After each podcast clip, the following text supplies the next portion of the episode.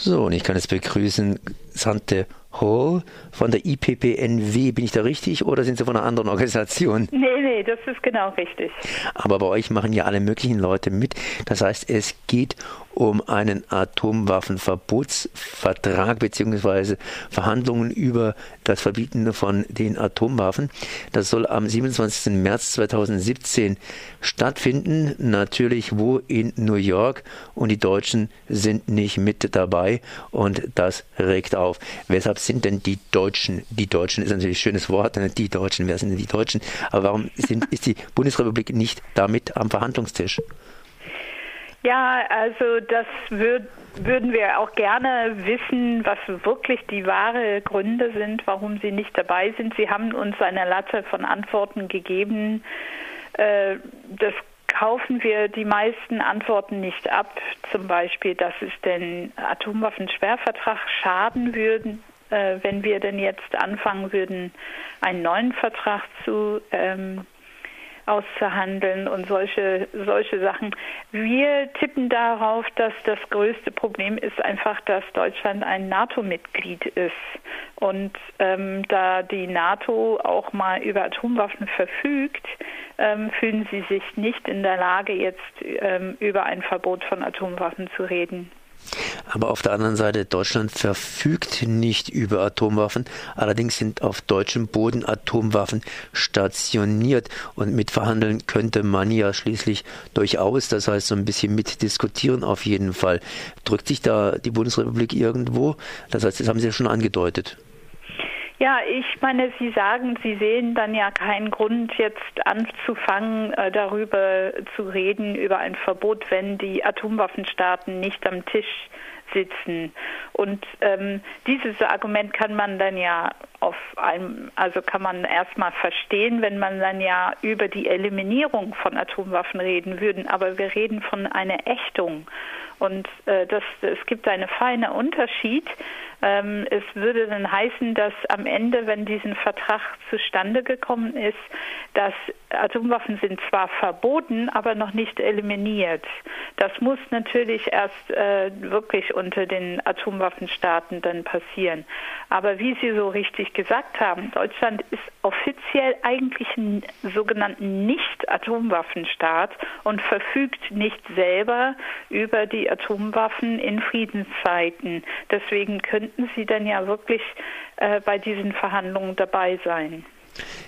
Das äh, habe ich jetzt nicht ganz verstanden. Das heißt, den vorgehenden Satz, die Atomwaffen wären bei erfolgreichem Vertrag verboten, aber nicht eliminiert. Das heißt, äh, die wären praktisch noch da, ja. aber äh, ver verboten. Ja, das heißt also, alle Länder, die denn jetzt diese, diesen Vertrag anschließen, verbieten dann diesen Waffen. Das ist so ähnlich wie in eine atomwaffenfreie Zone. Das besteht schon in sehr viele Länder diese Welt, meistens in dem äh, südlichen Hemisphäre, dass sie schon verboten sind. Das würde dann heißen, dass sie dann ja nicht auf dem Territorium stationiert werden dürfen. Sie werden nicht äh, in den Gewässern oder in dem, äh, also durch die Luft äh, transportiert werden. Und dann würde es dann noch zusätzlich heißen, dass sie denn jetzt äh, keine finanzie finanzielle Hilfe äh, geben können ähm, für solche Waffen. Das, das heißt zum Beispiel, ähm, dass die Banken, die dann jetzt gerade eben ähm, äh, Investitionen machen in Firmen, die dann Atomwaffen herstellen oder Trägersysteme dafür, die dürften das nicht mehr machen. Und, und, und. Es, es ist eine Latte von verschiedenen Maßnahmen, die man dann ja nehmen, äh, unternehmen kann. Und zusätzlich gibt es dann eine Stigmatisierung. Das heißt also zum Beispiel, es wäre nicht mehr erlaubt, ähm, einfach damit zu drohen, jetzt Atomwaffen einzusetzen. Dann wäre das ja gegen das Völkerrecht. Atomwaffen, äh, mal ganz primitiv gefragt, äh, naiv gefragt, was sind denn das überhaupt? Äh, über was reden wir jetzt genauer? Das heißt, da gibt es ja auch ja diese, diese Nuklearwaffen und so weiter und so weiter. Das ist ja ganz unterschiedlich, ne? Ja, es gibt äh, ganz großen, es gibt ganz kleinen, also alles möglich. Und äh, aber äh, das, was verbindet alle Atomwaffen, ist, dass sie dann jetzt ähm, durch die Explosion äh, die dann ja ähm, also durch diese Zusammenprallen von Atom, Atome in dem Sprengkopf äh, stattfindet, dass das auch Strahlung ähm, abgibt. Und äh, das heißt dann nicht nur, dass wir eine sehr, sehr große Explosion im Vergleich zu anderen Bomben haben und die Zerstörungskraft ist, ist äh, massiv, also wirklich sehr, sehr viel größer, als man denn sonst kennt. Man lässt auch mal damit äh, ähm, Radioaktivität frei und äh, verseucht dann ja auch mal diese Umgebung über Tausenden von Jahren. Wie realistisch ist das Ganze? Ich denke hier an Nordkorea, ich denke da an den Iran, beziehungsweise, dass die Ukraine ja auch mal ein Atomwaffenstaat im, äh, zusammen natürlich mit, mit, mit Russland gewesen ist. Die haben ihre Atomwaffen praktisch weggegeben und haben jetzt mit Russland, die immer noch Atomwaffen haben, ihre Probleme, um es mal so rum auszudrücken. Das heißt, wie realistisch ist es, dass die Leute tatsächlich auf Atomwaffen verzichten würden? Also wir, wir wollen das jetzt andersrum anschauen. Nicht, ob es realistisch ist, dass sie denn ja auf Atomwaffen verzichten, sondern wir wollen dann ja auch fragen, ist es realistisch, dass wir weiterhin dieses System behalten, wo nur ein paar äh, Staaten dann Atomwaffen ähm, äh, besitzen? Im Moment sind es neun. Und es gibt ja einen Vertrag, der das regelt äh, dass fünf von diesen Atomwaffen dürfen diese, diese Atomwaffen auf Zeit besitzen. Und äh, was wir denn jetzt sagen, ist, das ist nicht realistisch zu denken, dass das einfach so weitergeht. Ja, wird das denn, wenn manche Staaten sagen, wir brauchen diese Atomwaffen, dann werden andere Staaten sagen, irgendwann, ähm, ja, dann brauchen wir die auch ja, wenn das denn wirklich uns sicher macht. Und das andere, die andere Möglichkeit ist dann zu sagen, okay, denn keine darf Atomwaffen haben.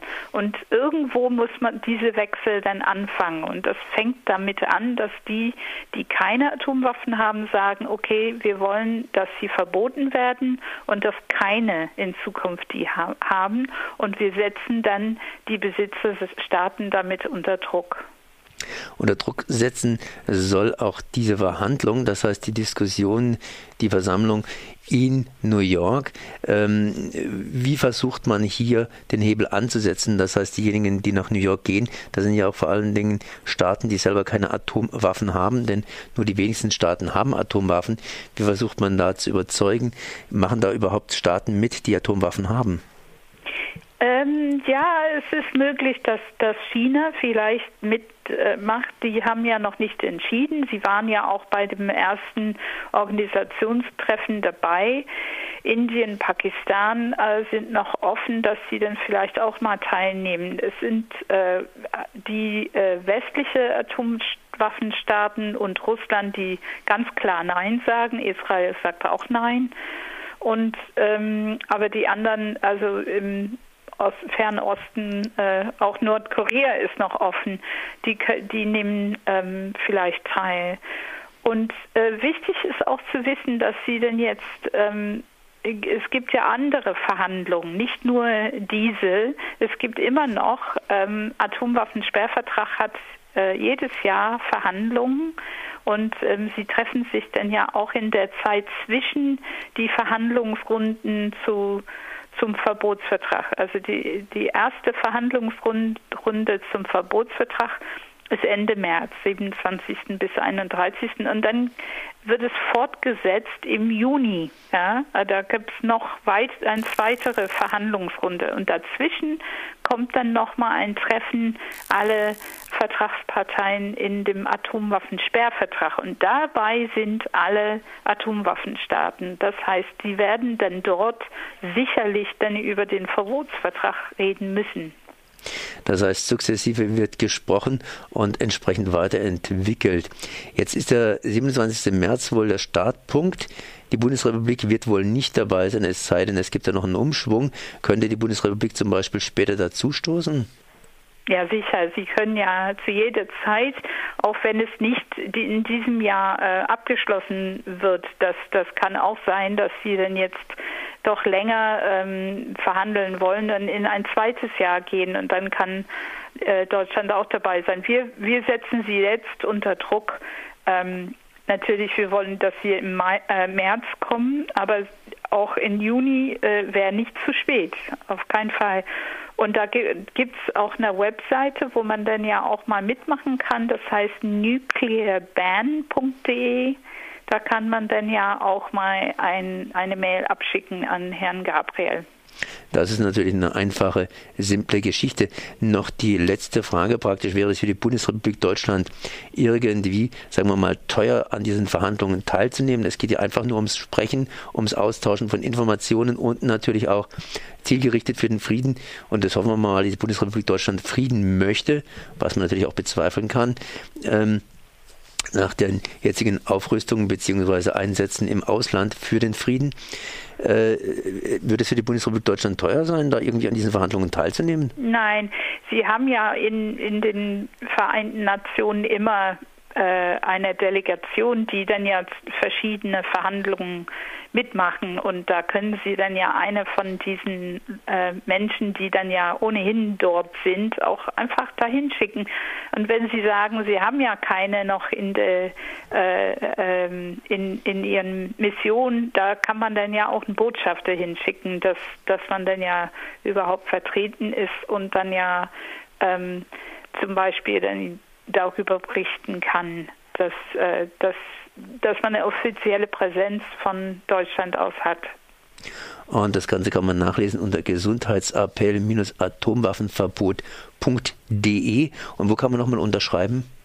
Nuclearban.de heißt das. Da kann man dann äh, diese Mail an Gabriel schicken. Und dann danke ich mal hier Xander Hall von der IPPNW.